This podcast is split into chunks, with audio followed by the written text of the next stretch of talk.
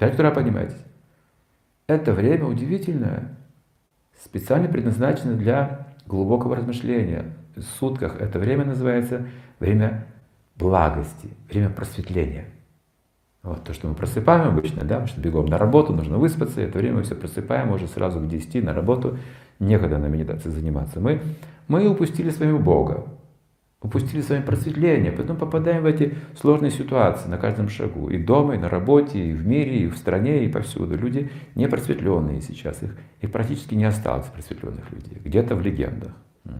А потому что мы утром пропускаем самую важную часть нашей жизни – возвышение мысли. Потому что действует ум человека.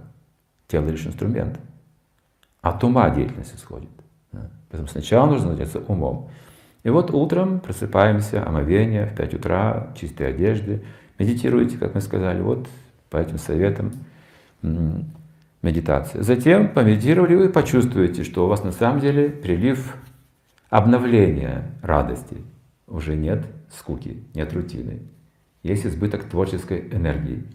Хочется что-то делать для других. Вот это всегда будет результат правильной медитации. Хочется что-то делать хорошее для других. У вас будет энергия заниматься с детьми, что делать хорошее для жены, для мужа и для родителей. Может быть, что-то еще, что-то что хорошее, помочь соседям, может, там вы хотите, вы захотите, да, вот такие вещи делать удивительные в своей жизни.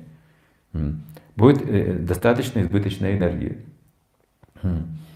А затем нужно идти на кухню и готовить пищу. Чистую пищу и освещайте ее.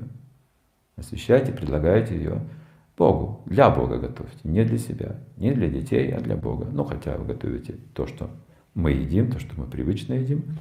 Но с желанием, чтобы первый попробовал Всевышний мысленно это можете делать, или какую-то молитву прочитать, или как осветить, как, как, как вам привычно. Можете своими словами сказать, дорогой Господь, прими это скромное подношение. Но готовьте, не пробуя эту пищу, не для себя процессе. Вот когда вы предложите хотя бы мысленно, потом уже принимаете как освященную пищу. В вашей семье тоже будет больше радости, меньше конфликтов, больше любви. Мы это испытывали на, на практике, на опыте. У меня 35-летний опыт освященной пищи и медитации, поэтому я говорю об этом. Что любовь, она увеличивается, как бы обостряется, проявляется. У нас есть любовь, у каждого в сердце глубоко есть любовь, но она не всегда проявляется. Она где-то там вот глубоко находится слишком в сердце, я даже забываю про нее, где она там есть, я ее уже не чувствую вообще. Вот. А вот эта, эта регуляция поможет нам а, освободить, это освобождение этой вот энергии любви, личной любви.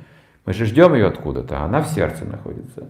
Вот, если мы утром поднимаемся, ум возвышаем, потом делаем хорошие вещи, читаем хорошие вещи, пищу освещаем, вместе принимаем, и потом у нас еще есть в течение дня есть чем заняться. Можем вместе заняться с детьми, интересными играми, изучениями. Сейчас можно много чего учить. Языки можно учить, можно учить, заниматься творчеством, можно рисовать, можно заниматься музыкой, танцами, да чем угодно.